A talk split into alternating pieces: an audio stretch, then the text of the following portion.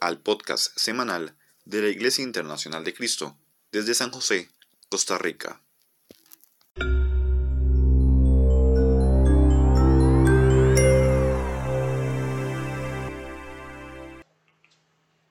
Buenas noches hermanos, es un gusto saludarlos, bienvenidos a esta transmisión.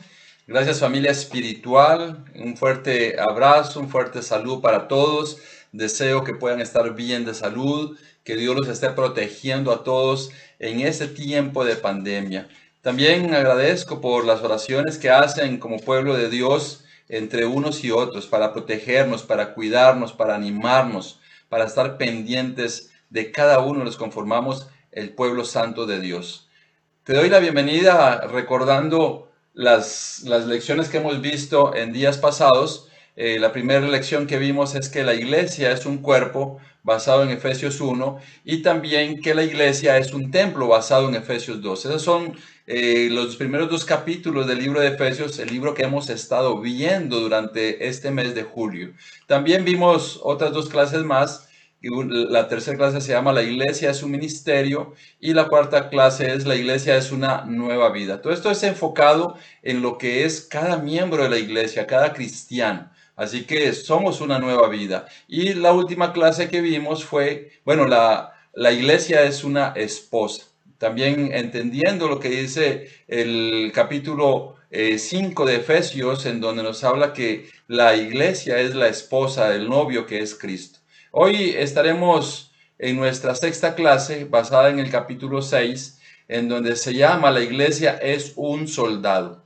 Eh, no olvidemos que hay dos clases más de Efesios con dos puntos relevantes que, aunque hemos terminado todos los capítulos, hay dos puntos relevantes que vamos a estar viendo siempre basados en el libro de Efesios. Pero antes de, comenzar con este, con este mensaje, quiero agradecer a la iglesia. Gracias por los cambios, los cambios que Dios permite que tengamos como cristianos. Han habido cambios a lo largo de, la predicación de esos tiempos y particularmente después de la última prédica, este, de ver, estoy muy agradecido con Dios por el corazón de la iglesia, ver hermanos participativos, sirviendo, muestras de gratitud, de veras, hermanos, es muy animante, muy animante la reacción como iglesia, las oraciones que, que hacen por todo el pueblo santo. Y hoy al terminar el capítulo 6, terminamos esta serie de, las últimas tres clases en donde estaba basado en la vida cristiana. Las primeras tres clases es bastante estudio bíblico acerca de lo que es la iglesia y las últimas tres clases en los últimos tres capítulos de Efesios es cómo debe comportarse alguien. Y, y estoy feliz por la vida de los hermanos en la iglesia, feliz porque veo que hay un esfuerzo, un deseo de alabar a Dios. Eh, no estamos hablando que cada uno de nosotros somos perfectos, estamos hablando que cada uno de nosotros tiene una comisión firme de darle la gloria a Dios, de buscar lo mejor. Eh, fallamos a cada momento. Eh, si, era, si es por nuestro comportamiento, ¿quién puede presentarse delante de Dios y decir yo tengo ganado el cielo? Nadie pero sí tenemos la firme convicción de poder poner la palabra de Dios como el estándar de nuestro comportamiento y es animante cuando como iglesia se notan esos cambios, aunque no estamos congregándonos, aunque solo es por eh, transmisiones, por redes sociales, eh, por los mm, chats que tenemos, eh, es notorio, es notorio el corazón de ustedes como iglesia. Me, me, anima mucho poder decírtelo y hoy que es nuestra sexta clase de este mes de julio, pues es animante poder hacer este detenimiento y entender que sí Dios muestra y Dios manifiesta su poder a través de los cambios que hay en su pueblo, que somos cada uno de nosotros. Así que eh, ha sido animante poder comentarte esto y poder expresártelo como muestra de ánimo, como muestra de, de una oportunidad para orar el día de hoy por todos los que conformamos el pueblo de Dios que es la iglesia. Comenzando en el capítulo 6, versículo del 1 al 4, vamos a ver varias cosas interesantes. Dice, hijos, obedezcan en el Señor a sus padres, porque esto es justo. Honra a tu padre y a tu madre, que es el primer mandamiento con promesa, para que te vaya bien y disfrutes de larga vida en la tierra. Y ustedes padres no hagan enojar a sus hijos, sino críenlos según la disciplina e instrucción del Señor. Eh, estos primeros cuatro versículos son muy interesantes porque nuestra clase se llama que la iglesia es un soldado. Pero mira, desde los versículos este, primeros comenzamos a, a entrar a este tema que nos va a llevar a la armadura espiritual. Por ejemplo, un soldado es alguien obediente que obedece órdenes. Eh, estar dentro de las filas militares establece rangos, establece obediencia. Las personas tienen que obedecer las órdenes. Ahí eh, en, un ejército, el pensamiento como yo creo que yo puedo hacer esto mejor de lo que me están diciendo, especialmente manipulación de armamento, podría traer un desastre inclusive de perder este, vidas humanas. Así que dentro del ejército hay rangos, hay obediencia entre los superiores y los subalternos, pero vamos a tratar de, de entender estos primeros cuatro versos con estos puntos importantes. El primero es, hijos obedezcan. Y el segundo punto que vamos a ver en estos cuatro versículos es, padres, no hagan enojar. Bueno, hablando de hijos obedezcan, quiero decirte que eh, el, ser humano en general, en su naturaleza, no está la obediencia. Más eh, bien está el deseo de ser desobedientes. Como que traemos un chip, un chip desde pequeñitos de hacer lo que no debemos de hacer desde los niños pequeños, metiendo los dedos en los interruptores, eh, jalando cosas, y, ahí están los papás diciendo, no hagas esto, no hagas lo otro, y pareciera que eso se repite en todos los hogares. Y, inclusive no solo desde que son pequeños, sino conforme los hijos van creciendo, los padres debemos y tenemos la responsabilidad de enseñar obediencia. La Biblia en Deuteronomio nos dice que enseñemos a los hijos la obediencia, ya sea en la casa, en la calle, eh, cuando vayamos de paseo, donde sea, dice que nosotros tenemos que enseñarles obediencia. ¿Por qué tenemos que enseñar obediencia? Dice que esto le da honor y respeto a los padres. Cuando los hijos son pequeños, ellos merecen obedecer a los padres. Pero ¿por qué los padres tenemos que enseñar a los hijos a ser obedientes? ¿Y por qué los hijos deben de ser obedientes? Porque eso prepara sus corazones para ser obedientes a Dios. Cuando un padre no se esfuerza en que su hijo sea obediente, las repercusiones de tener hijos que no son obedientes va a ser negativas para los hijos, pero también para los propios padres. ¿Por qué? Porque el hijo que no es obediente eh, y obviamente cuando los hijos crecen, ya del todo no son obedientes a los padres, pero sí merecen tener y darle honor y respeto a los padres. Aunque ya los padres no le pueden decir, mira, ponte esta camisa, córtate el cabello de esta manera, los hijos sí necesitan ser obedientes en el caso de ser respetuosos y darle honra a los padres.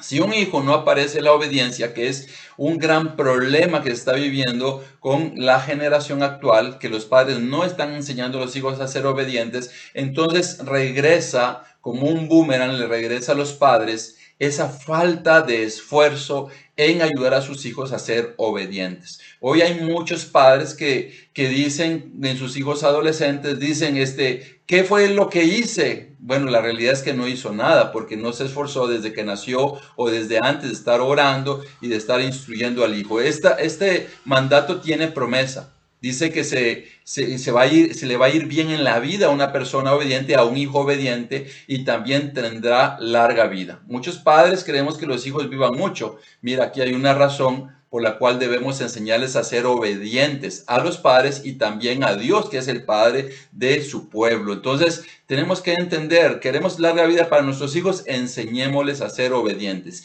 Si hay algún niño, algún joven que está estudiando esta o está escuchando esta transmisión, pues ponga atención en ser obediente. ¿Por qué? Porque tiene promesa para que le vaya bien en la vida y para que tenga una larga vida. Pero también aquí habla de padres no hacer enojar a los hijos. Hay padres que no este, enseñan a los hijos a ser obedientes. Y el enseñar a los hijos a ser obedientes significa que hay que instruirlos, hay que entrenarlos y hay que tener paciencia para corregir lo que no está bien. Eso lleva un proceso largo. Enseñanza, eh, instrucción, entrenamiento y también corrección. Lleva un proceso, pero hay, hay padres que lo que hacen es solamente regañar porque algo a ellos no les gusta. Solamente regañar y exasperarse, gritar, decir palabras indecentes, lanzar objetos. Y eso es lo que hacen algunos padres con sus hijos, que lo que hace es enojarlos. Un padre enojado, un padre que no medita en lo que está haciendo, un padre que solamente se dedica a decir cosas porque no se ha logrado lo que él quiere, es un padre que tarde o temprano va a recibir nuevamente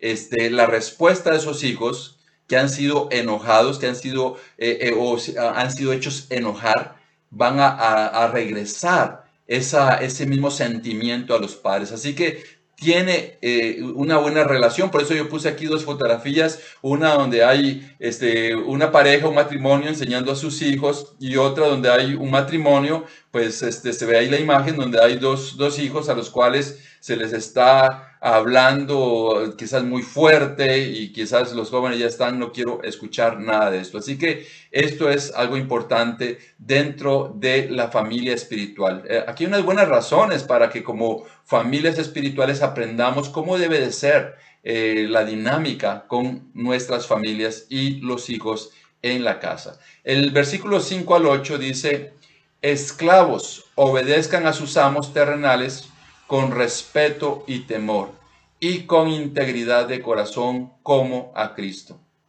No lo hagan solo cuando los estén mirando, como los que quieren ganarse el favor humana, humano, sino como esclavos de Cristo, haciendo de, todo, haciendo de todo corazón la voluntad de Dios. Sirven de buena gana como quien sirve al Señor y no a los hombres, sabiendo que el Señor recompensará a cada uno por el bien que ha hecho, sea esclavo o sea libre. Algunos aspectos importantes aquí en la relación que había en ese entonces, había una relación de amos y esclavos, aunque habían trabajadores, pero en ese entonces existía la esclavitud.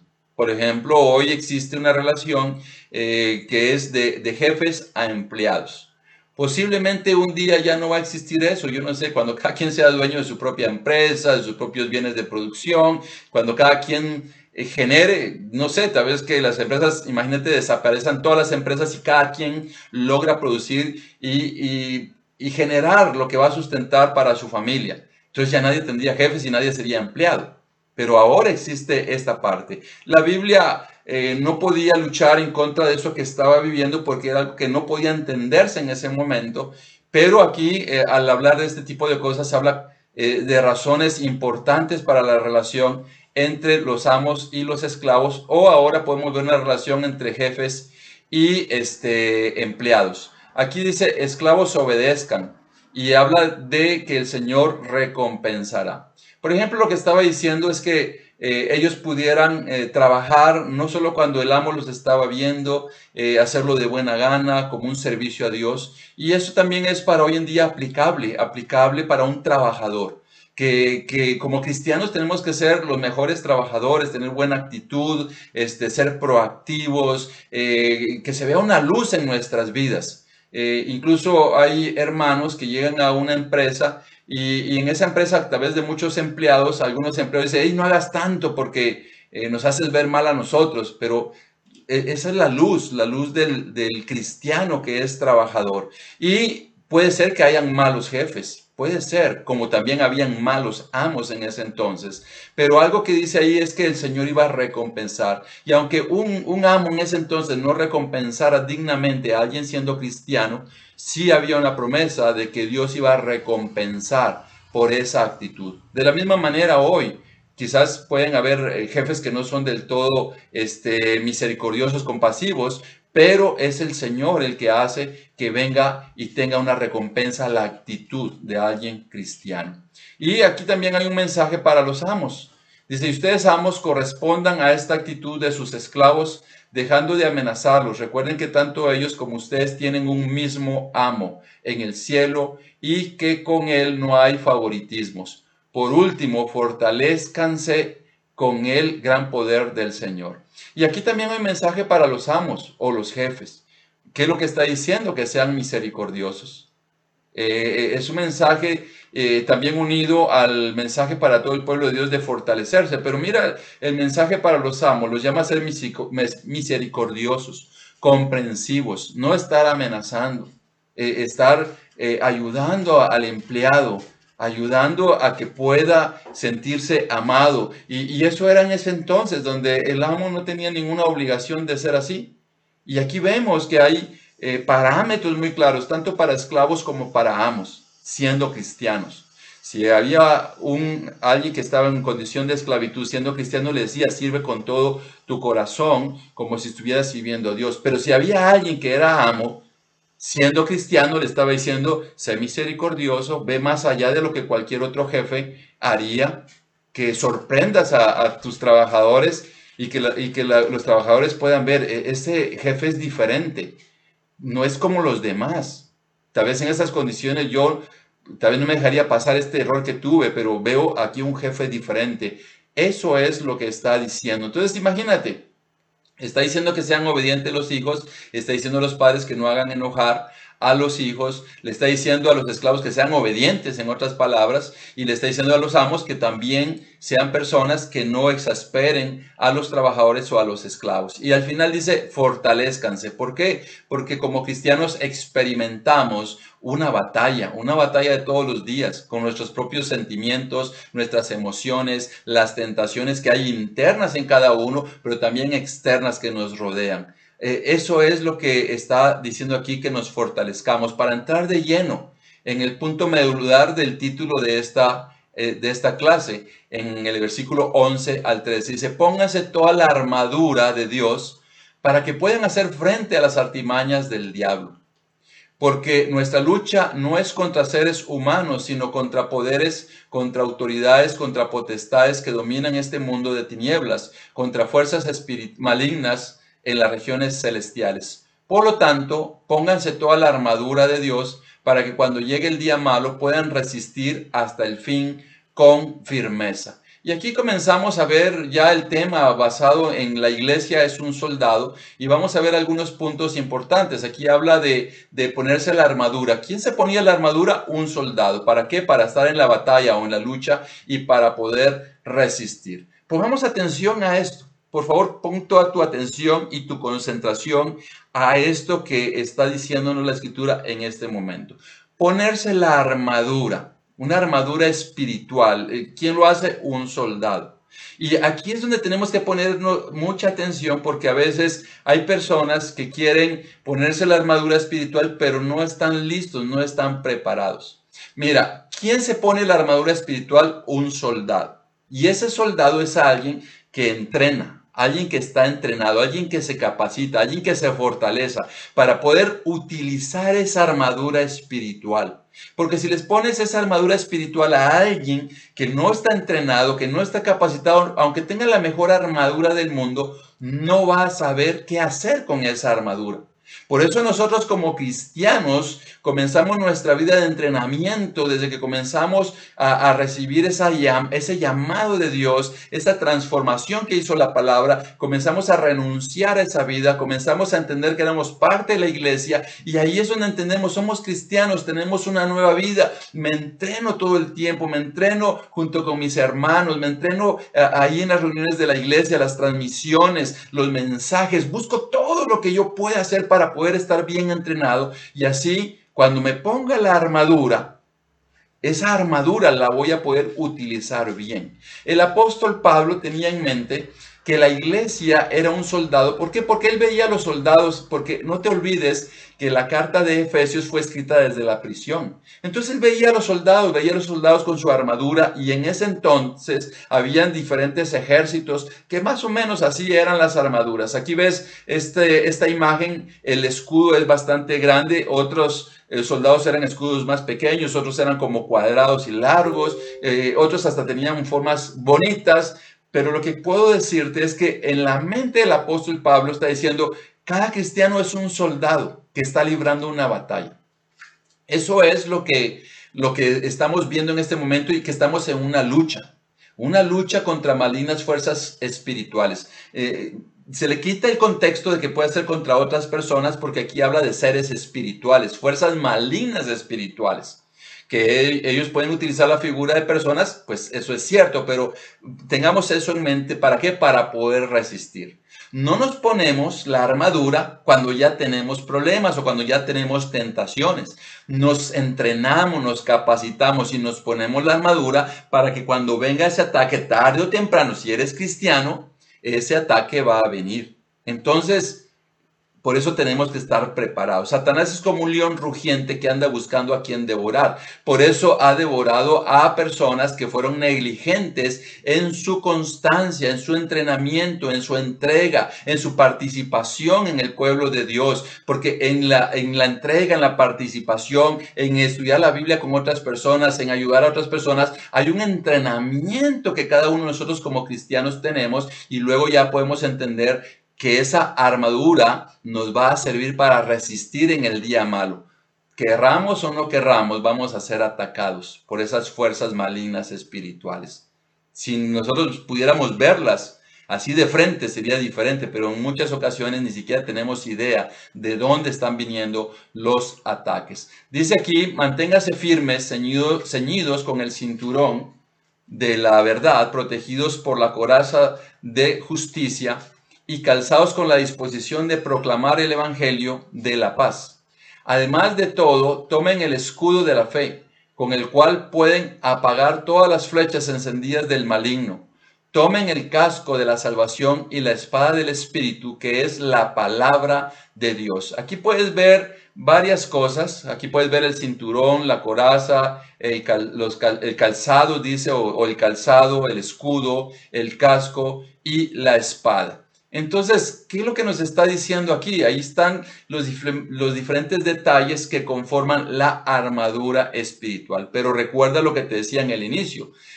Se va a poner la armadura un soldado bien entrenado. Si a ti te dan un arma que no sabes manejarla, posiblemente no vas a hacer bien las cosas o, si vas a una guerra, si fueras parte de un ejército, eres un soldado, vas a una guerra y no te dan los implementos necesarios, vas a ir a morir, no te dan para defenderte, vas a ir a morir. Entonces aquí como cristianos hay una armadura que debemos de hacer buen uso de ella. Aquí vemos una imagen en donde están los diferentes elementos de la armadura. Habla del cinturón, habla de la coraza, habla del escudo, habla del casco y habla de la espada. Mira el cinturón, el cinturón era algo puesto en la cintura y era algo, algo ancho. Entonces, ¿qué es lo que nos está diciendo esta parte? Mira, eh, eh, no era un adorno, era el cinturón de la verdad.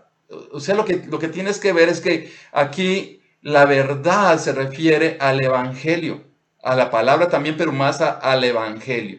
Entonces, eso es lo que estaba diciendo, que, que, el, el, guerrero se ponía el cinturón, ¿verdad? De la verdad, de vivir el Evangelio, de todo lo que creemos. Y luego habla de la coraza. La coraza era la parte que protegía los órganos vitales. esa es la coraza. Entonces, eh, ¿qué es lo que hacía? Defender de todos esos ataques que tenía. Voy a regresar un poco acá la imagen porque no puedo ver algunos detalles. La coraza de la justicia.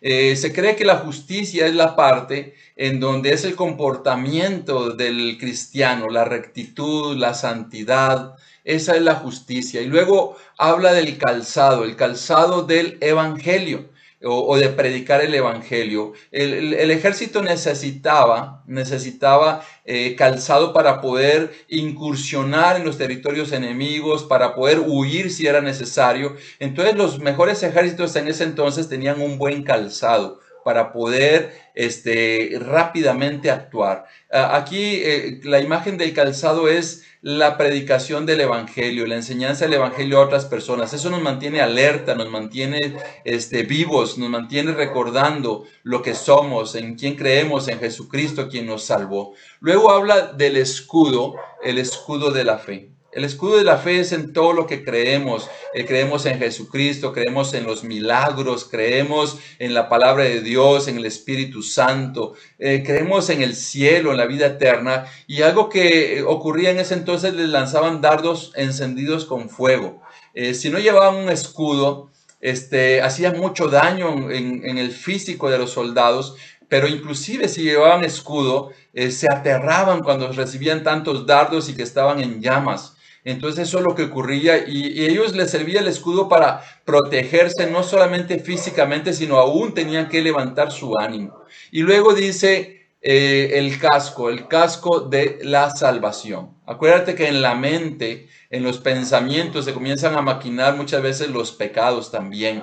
Hay, hay, malas intenciones que nacen en la mente. Entonces, también en la mente debe de existir la idea de la salvación la idea de que ahí está eh, en nuestra mente trabajando la presencia de todo lo espiritual, de a dónde queremos ir, gobernamos, gobernamos nuestro movimiento a través de nuestros pensamientos. Y luego dice la espada, la espada de la verdad que da el espíritu.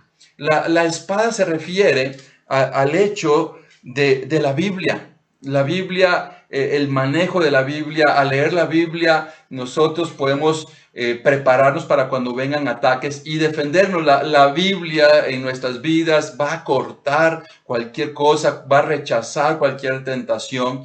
Y, y era la espada, en el buen uso de la espada, como ellos podían atacar. Entonces aquí eh, se considera que la espada es, esa herramienta que nosotros tenemos para poder defendernos, para poder llenarnos de ella y para poder decir no a las tentaciones. No olvidemos en Mateo 4 que nuestro Señor Jesucristo luchó contra las tentaciones del diablo este, con la palabra de Dios. Él nos mostró que ahí fue el tentado y él respondió con la palabra de Dios. Eh, tengo una anécdota bastante interesante en la Ciudad de México cuando estuvimos de misioneros allá. Hemos vivido tantas cosas en diferentes países, pero allá recuerdo estar en un parque con una persona estudiando la Biblia. Estábamos ahí, creo que éramos tres personas.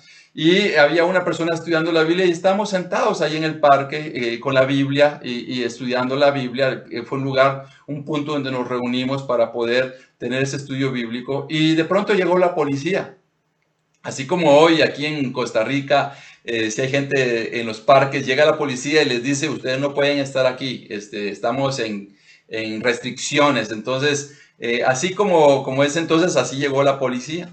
Y cuando llegó, se acercó a nosotros y, nos dijeron, eh, recibimos una llamada de personas que estaban en este parque posiblemente drogándose y, y nosotros bueno, este, que nos registren porque nosotros estamos aquí estudiando la Biblia, pero fue interesante porque nosotros estábamos sentados así en un lugar, este, en el piso básicamente, y ahí teníamos la Biblia y, uno de los policías dice, este, me pregunta a mí, ¿verdad? Yo no sé si me vio ahí con qué cara, pero me dice, eh, ¿usted está armado? Y entonces yo ahí sentado le digo, sí.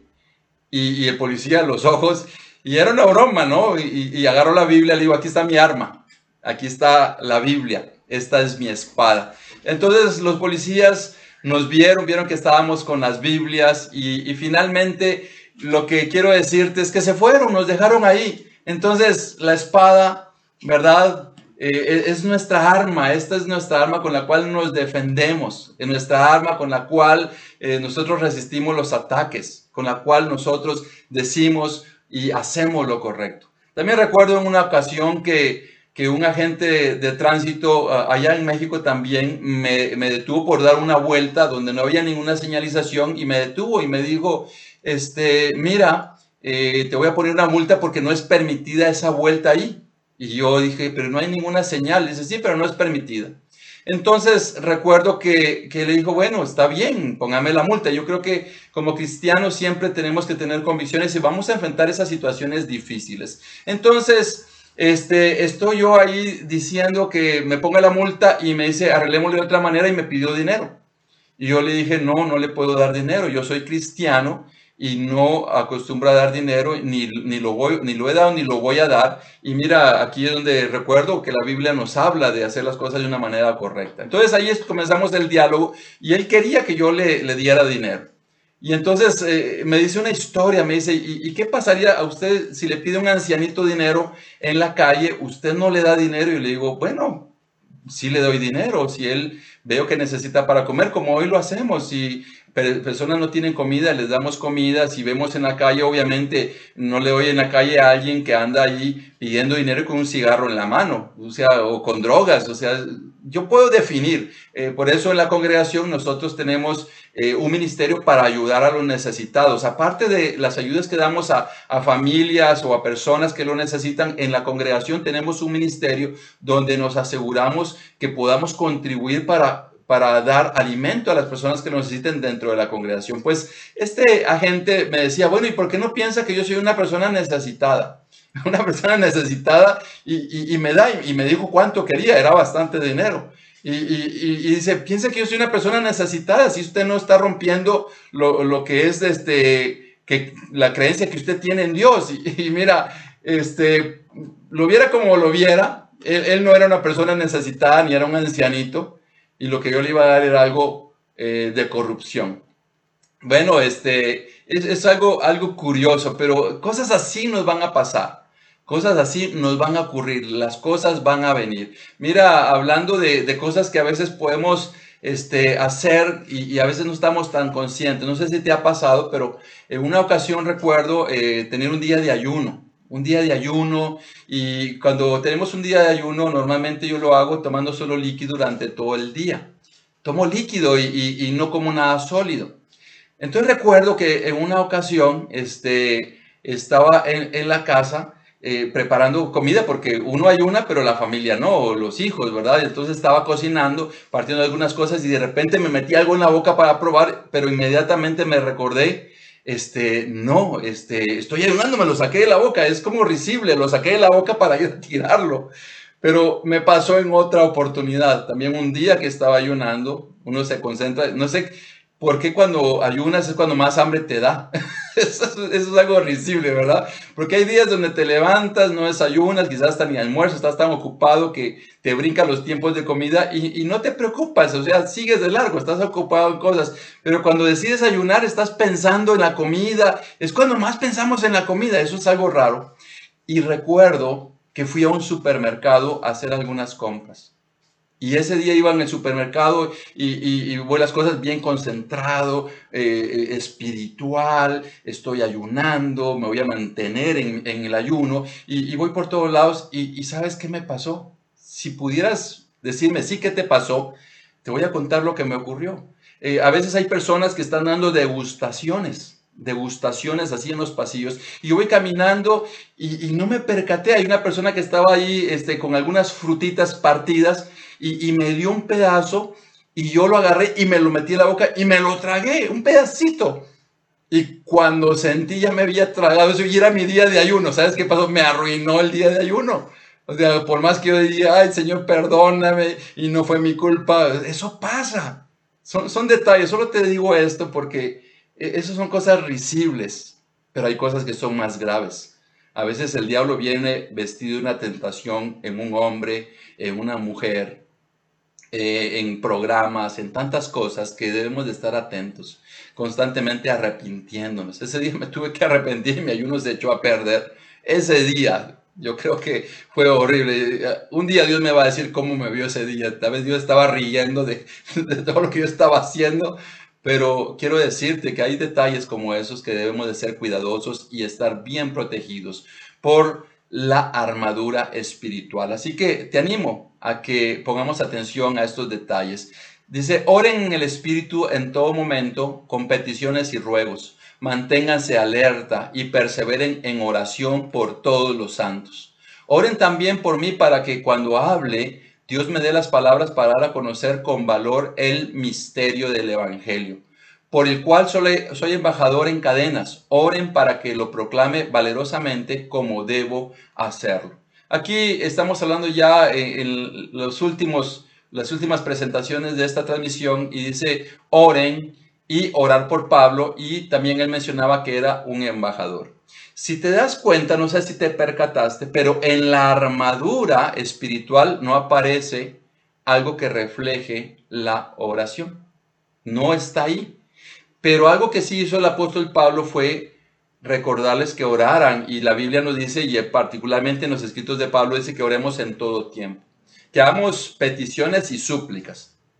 Las peticiones son cosas buenas, pero las súplicas es cuando hay una situación grave como ahora, que hay hermanos que han enfermado, eh, familiares, personas enfermas, situaciones difíciles. Es un momento de suplicar, de clamar, de rogar a Dios. Y esto no necesitamos hacerlo solo cuando las cosas están pasando, sino desde antes entrenándonos para tener esa armadura. Los soldados en ese entonces oraban a las deidades a las que ellos adoraban antes de ir a una guerra. Y entonces el apóstol Pablo aquí recuerda que nosotros somos soldados de Dios y debemos de orar a nuestro comandante general que es nuestro Señor Jesucristo. Tenemos que orar al Señor de salvación, decir, por favor, guía nuestras vidas. También pedía oración por él porque él estaba preso. Él estaba preso en ese ambiente de donde, desde donde escribió la carta y él veía a los soldados y él iba a ir a audiencias y él quería que oraran por él para que pudiera enfrentar esas acusaciones sin sentido por las cuales él estaba ahí preso. Él requería. Sabes, eh, las oraciones son valiosas. Yo valoro tanto. Hay hermanos que me dicen, he orado por ti. Y, sabes qué increíble. Hay hermanos que están orando por cada uno de nosotros, pero hay hermanos que me escriben, eh, eh, estuve orando por ti. Estuve pidiendo que Dios te proteja, que Dios te bendiga. A, mí eso me fortalece. Eso me hace sentir que Dios está allí a mi alrededor, como alrededor de la iglesia. Y alguien que nos bendice en oración es algo increíble. ¿Por qué? Porque las bendiciones son cosas fabulosas que los cristianos creemos. Así que es increíble cuando alguien está orando por ti o cuando puedes orar por alguien o alguien ora por ti. Es una increíble herramienta que también podemos llevar a cabo como pueblo de Dios. Y él era un embajador. Todos los cristianos somos embajadores del Evangelio aunque Pablo ahí estaba preso. Los ataques, las tentaciones, los pecados, las cosas que nos tumban, tiene un propósito muy grande. Borrar y quitar nuestro propósito de salvar al mundo. Eh, ser parte del ejército de Jesús no es este, bueno, voy a agarrar todo esto y voy a luchar contra esas fuerzas malignas. Y ese es mi propósito. Nuestro propósito es ayudar a que las personas se salven. Y ahí es donde vamos a ser atacados. Así fue nuestro Señor Jesucristo. La agenda de nuestro Señor Jesucristo no fue, vengo a luchar contra esas malignas fuerzas espirituales y voy a luchar contra eso. Jesucristo vino a salvar a la humanidad. Eso es lo que Él vino a hacer, a salvar a la humanidad y esos demonios, esas fuerzas espirituales lo atacaron a Él y Él se defendió con la armadura, con la palabra de Dios. Y así es como nosotros, ¿no? E, este ejército, este soldado de Dios, que la iglesia sea un soldado, no es con el fin de ir a buscar a un ejército enemigo, sino de ayudar a salvar a las personas. Que nuestra agenda sea por salvar a las personas y en el camino vamos a enfrentar ese ataque. Pero aún estemos viviendo o no el propósito, todos los cristianos estamos bajo ataque. Desde el momento que aceptamos y, tuvimos a Jesucristo y nos unimos a Él como nuestro Señor y Salvador, nosotros estamos en medio de un ataque descomunal que lamentablemente ha dejado muchas personas muertas en el camino. Y los últimos versículos dice nuestro querido hermano Tíquico, fiel servidor en el Señor, les contará todo para que también ustedes sepan cómo me va y qué estoy haciendo. Lo envío a ustedes precisamente para que sepan cómo estamos y para que cobren ánimo. Que Dios el Padre y el Señor Jesucristo les concedan paz, amor y fe a los hermanos. La gracia sea con todos los que aman a nuestro Señor Jesucristo con amor imperecedero. Y aquí hay varias cosas que nos llaman la atención. En primer lugar está hablando de Tíquico, está hablando de Dios y Jesucristo y que tanto Dios como Jesucristo les concedan paz, amor y fe a quienes aman a Dios. Y finalmente la despedida donde dice que la gracia de Dios. Mira, Tíquico era un hermano fiel, un hermano de confianza del apóstol Pablo, fue el mensajero que llevó estas buenas noticias a Éfeso, llevó la carta y también no solo ahí, aparece en varios en, varios lugares de la Biblia y era un ministro, un fiel ministro, alguien a la par del apóstol Pablo, una persona de confianza, una persona cercana, una persona que era un apoyo para el apóstol Pablo. Qué increíble es poder tener hermanos alrededor de esa manera. Hermanos que son fieles, hermanos que obedecen la palabra de Dios, hermanos que apoyan con oración, hermanos que están ahí para poder estar juntos en el propósito. Y él pedía que Dios y Jesucristo dieran paz, amor y fe a quienes se mantenían fieles en un amor imperecedero o incorruptible hasta nuestro Señor Jesucristo, quien se dio en sacrificio por cada uno de nosotros. Tal como comenzó la carta, Él está diciendo que la gracia de Dios esté en todos. Imagínate que el, obedecer a Dios, el ser cristianos, nos asegura que va a haber bendición para nuestras vidas. En otras palabras, cuando Él está hablando de, la gracia, está hablando de las bendiciones de Dios para su pueblo. Hay personas que se enfocan en pedirle a Dios, dame bendiciones, dame esto, dame lo otro, cuando el ser un hijo obediente de Dios nos hace también con un corazón, con un amor incorruptible, imperecedero, por quien se sacrificó por cada uno de nosotros. Eso nos da una garantía, y lo puedo decir de esta manera, de ser bendecidos. Así que eres un soldado, un soldado, ponte la armadura y utiliza bien cada uno de los elementos de esa armadura para resistir en el día malo. No necesitas estar en un día malo para ponerte la armadura. Entrénate, cada día de tu vida, ponte la armadura, por si acaso llega ese día malo, vas a poder resistir y mientras tanto, haciendo esto, también gozarás de las bendiciones de Dios. Vamos a ver las conclusiones de lo que hemos visto eh, a lo largo de, todas estas clases de Efesio. Recordamos que la iglesia es un cuerpo, es un templo, es un misterio, es una nueva vida y también es una esposa. Y también aprendimos varias cosas el día de hoy. Aprendemos que debemos de, ser obedientes, debemos tener obediencia, enseñársela a nuestros hijos. Eh, necesitamos entrenarnos como un soldado para hacer un buen uso de la armadura espiritual. Tenemos que entrenarnos para hacer ese uso increíble de armadura con la cual resistimos los ataques de esas malignas fuerzas espirituales. También eh, debe ser parte de nuestras vidas dirigirnos en oración y recordar que la iglesia es un soldado y también anhelar ser una iglesia bendecida. Orar de diferentes maneras, orar como familia en la mañana, en la tarde, en la noche, orar individualmente, orar con un, hermano, orar en la iglesia, orar acostado. Hay personas que están enfermos y pueden orar acostados, orar levantando las manos, orar cerrando los ojos, orar mirando al cielo, orar mirando la naturaleza, eh, orar de diferentes formas, tener listados de oración. Así que te invito a que tengas un buen entrenamiento. Gracias por haberte conectado a esta transmisión. Fue un gran gusto poder saludarte y voy a terminar orando. Amado Señor, gracias por permitirnos ser parte de tu pueblo. Gracias Señor porque usted nos ha elegido, Padre, y somos parte de su ejército espiritual.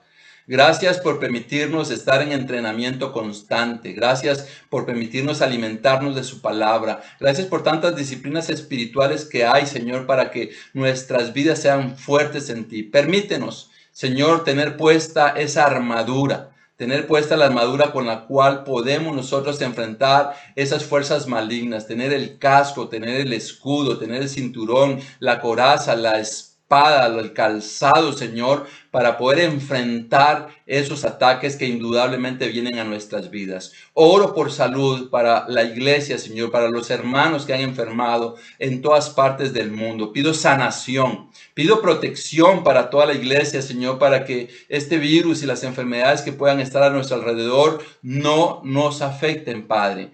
Oro, Señor, para que proveas de lo necesario a nuestras familias y oro particularmente, Señor, para que personas que están, Señor, buscando de ti, que sus corazones han estado siendo sensibilizados, también puedan, Señor, tener la oportunidad de comenzar una nueva vida, Señor. Permítenos como iglesia, como soldados, predicar las buenas noticias de salvación y ayudar a las personas a entrenar a otros para que también sean parte de este ejército maravilloso que es la iglesia. En el nombre de Jesús, amén.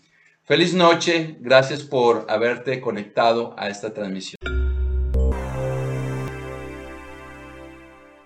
Si este mensaje ha sido de gran bendición para tu corazón y tu vida, síguenos en nuestras redes sociales. Si deseas estudiar la Biblia, escríbenos o llámanos a los números 8706 1205 o al 8706 1208. Será una gran alegría atenderte.